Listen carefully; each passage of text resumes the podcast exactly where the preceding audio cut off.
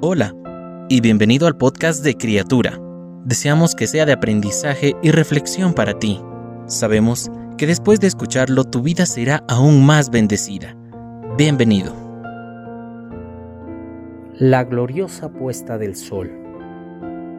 Es maravilloso ser joven, tener la vista clara, una audición aguda, pasos elásticos y un pulso que tamborea a la marcha de una salud vigorosa.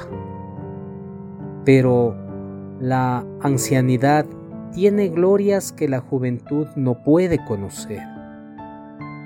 Es en verdad una ancianidad bienaventurada si termina con lucidez a la hora de la noche.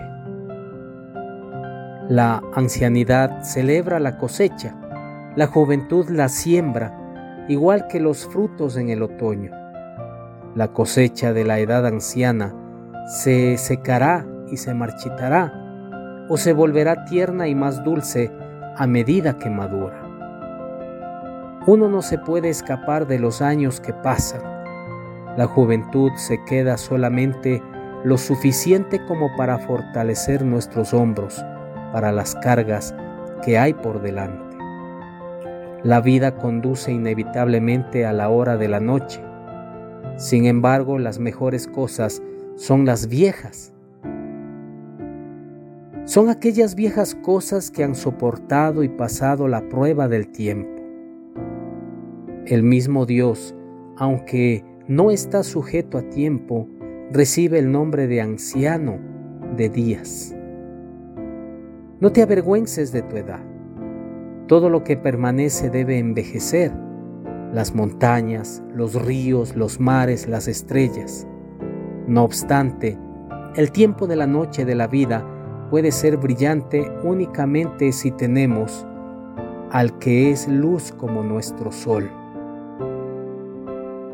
Nada es más triste que una persona que envejece ¿Y a quién le espera la eternidad sin Jesús? Y nada es más dulce que un cristiano que se vuelve cada vez más tierno y que sigue creciendo y descansando en Cristo a medida que hace frente al mañana con confianza.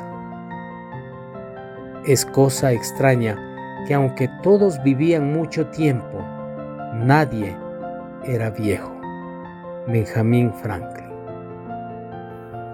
Cada una de las palabras que se dijeron hoy fueron un mensaje directo del Señor para ti. Oramos para que Dios siga bendiciéndote. Si no lo has hecho, te invitamos a que te suscribas y compartas este podcast y pueda llegar a más personas. Deseamos que cada día seas una nueva criatura.